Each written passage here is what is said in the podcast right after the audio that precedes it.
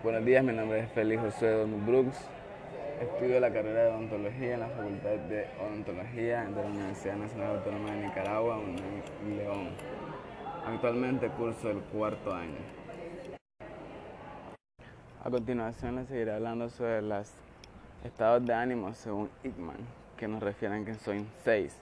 Ira, tristeza, alegría, sorpresa, ira y asco.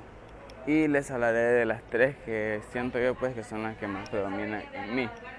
Para empezar, la que toma el primer lugar sería la felicidad, ya que normalmente siempre estoy sonriente, alegre y positiva hacia las cosas buenas que me pasan y de las malas también.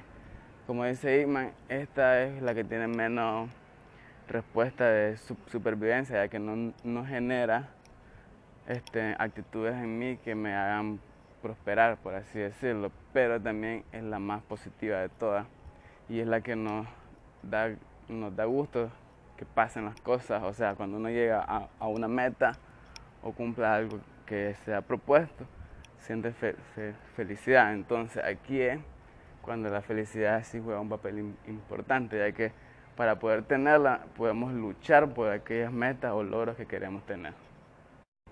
La que sigue sería la del miedo, ya que me considero una persona que le cuesta hablar en público o relacionarse con las demás personas.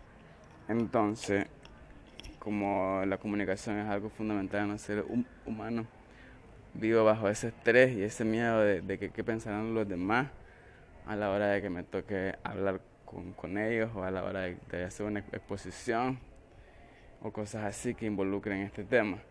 Entonces vivo bajo esa tensión continua del miedo, del que dirán, tensionado, tratando de buscar otra solución.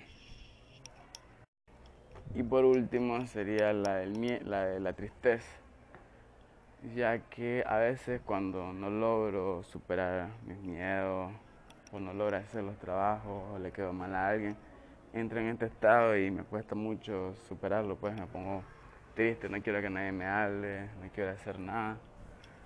Este, me pongo distante con las demás personas y eso afecta mis relaciones con los, con los demás. No me pasa muy mucho, pero cuando me pasa sí logra afectarme mucho. Entonces, en conclusión, debemos de aprender cómo superar cada uno, cómo pasar de estos estados de ánimo, cómo disfrutarlos plenamente cada uno de ellos también y sacar lo, mejor de ellos. O sea, cuando estemos sumergidos en alguno de ellos, tratar de que esto no nos afecte tanto y sacar lo mejor que podamos de todo esto. Muchas gracias y esto ha sido toda mi participación.